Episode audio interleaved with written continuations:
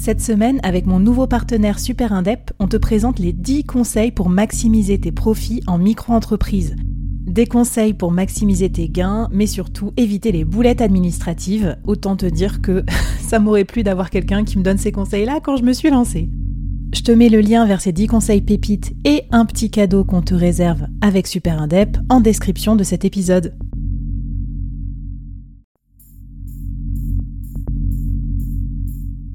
Quoi ressemblerait ton business si tu pouvais être épaulé par les meilleurs experts? Avoir un board de rêve disponible 24 heures sur 24 pour t'aider, répondre à tes questions? Je suis Flavie Prévost et ce board, je l'ai créé pour toi dans ce podcast. Tu es dirigeant, entrepreneur, freelance ou tu vas bientôt te lancer? Ne reste pas tout seul dans ton coin. Inspire-toi des conseils des meilleurs chaque jour par ici, à mon micro. Et si tu l'oses, on te mettra au défi parce que nous, ce qu'on aime bien, c'est te faire progresser vite et bien. Alors bienvenue à toi, bienvenue dans ton board et bon épisode.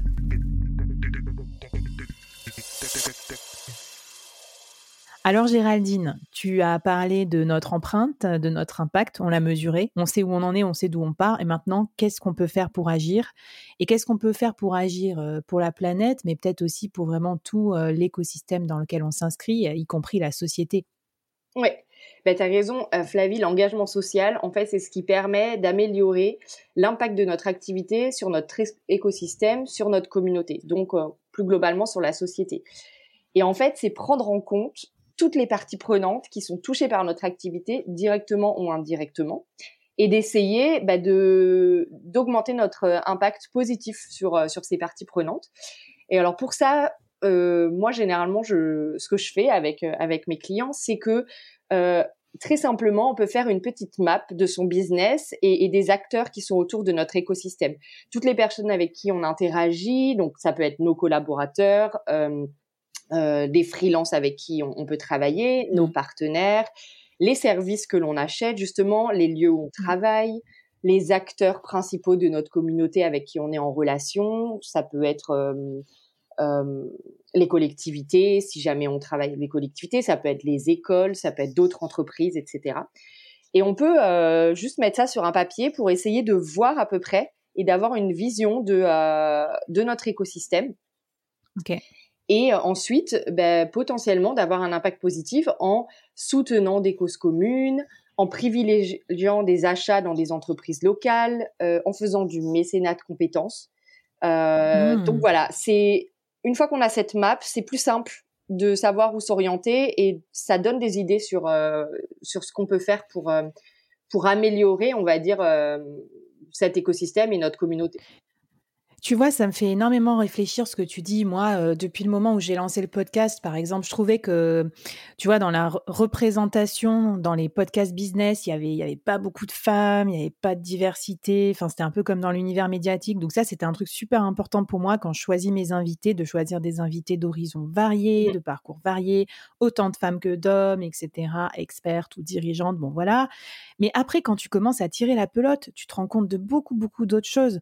Euh, que, en fait, tu as des biais aussi, euh, qu'il y a des parties prenantes que tu n'avais pas vues, que peut-être tu as des, partenaires avec qui tu travailles. Enfin voilà. Et du coup, je trouve que faire cette map, c'est super visuel, c'est super utile.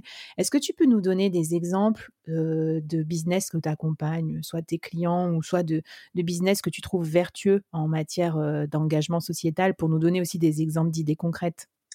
Bah, par exemple, moi, j'ai un de mes clients qui, qui est distributeur de spiritueux. Et, euh, et en fait, quand euh, il fait cette map, bah, il se rend compte qu'il a euh, les fournisseurs, c'est-à-dire ceux qui vendent, à qui il achète les spiritueux. Il a ensuite les cavistes à qui, enfin, à qui il va vendre, mais ensuite, il a aussi les consommateurs. Qui mmh. sont bah, du coup des parties prenantes un peu indirectes parce qu'il n'est pas directement en lien avec eux, mais il va. Et donc en fait, en travaillant, il se dit comment ben, je vais pouvoir euh, finalement aider ces cavistes à aussi sensibiliser euh, les consommateurs finaux. Et donc du coup, euh, il va aider ses clients à avoir un impact sur leur, sur leurs clients eux-mêmes. Donc du coup, il élargit son son impact sur toute la communauté, toute la chaîne de valeur de son activité.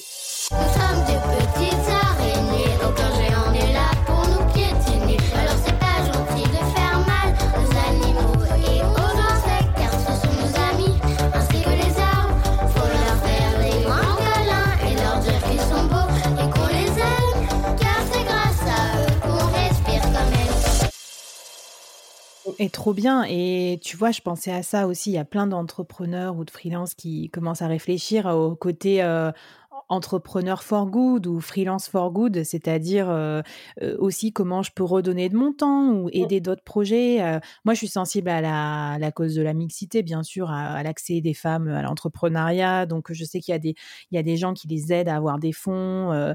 voilà. nous, on fait beaucoup de reverse mentoring aussi et de mentoring et de freelancing quelque part gratuit pour les membres de la communauté du board ça se passe pas mal sur le Discord d'ailleurs si vous voulez venir nous voir, mais en gros on échange du temps une heure de ton temps et de ton expertise contre une heure de mon temps et de mon expertise. Et des fois, ça nous débloque des solutions ou des situations, tu vois, je veux dire, énormes. Alors que quand tu te lances, on n'a pas tous l'égalité des chances aussi, notamment budgétaires. Et c'est pas toujours simple, euh, tu vois, d'avoir des, finances pour euh, prendre des freelances ou prendre des experts pour t'aider.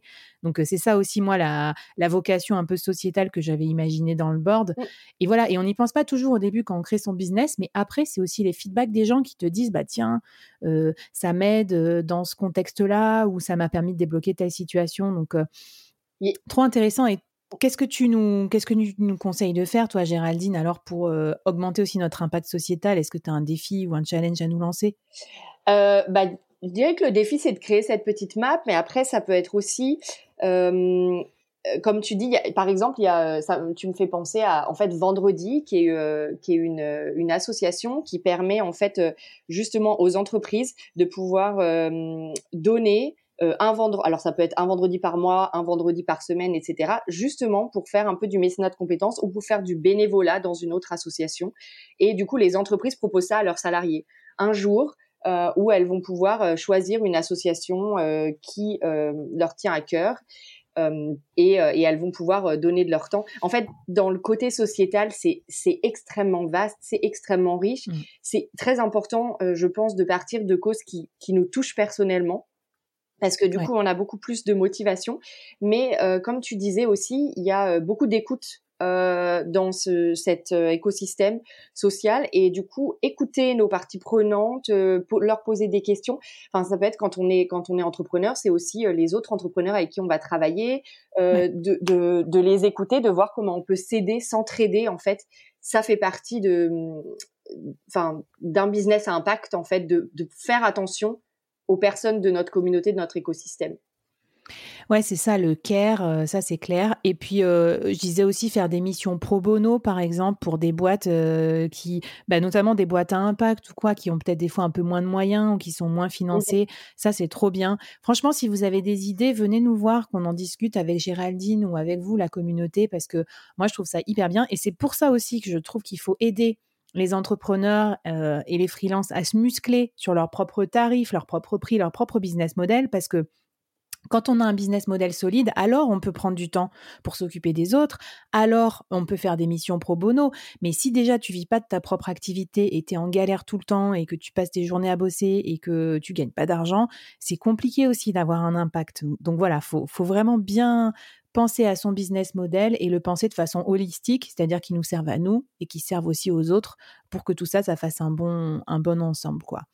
Euh, Géraldine, justement, c'est la question qui me, qui, depuis tout à l'heure. Une fois qu'on a fait sa cartographie, qu'on sait où on en est, qu'on a fixé ses objectifs et qu'on commence à s'engager, on a envie peut-être de communiquer sur ça, notamment pour montrer qu'on est un entrepreneur euh, bah, qui, qui, se prend en main, mais on, est un peu aussi hésitant parce qu'on n'a pas envie de se faire taxer de greenwashing et tout ça. C'est un peu touchy ce sujet de la communication. Du coup, j'aimerais que dans l'avant-dernier épisode, tu nous parles de ça. Comment on fait pour euh, communiquer autour de son engagement, de son engagement sans tomber non plus dans, dans un truc abusé où on va se faire backlasher sur les réseaux sociaux?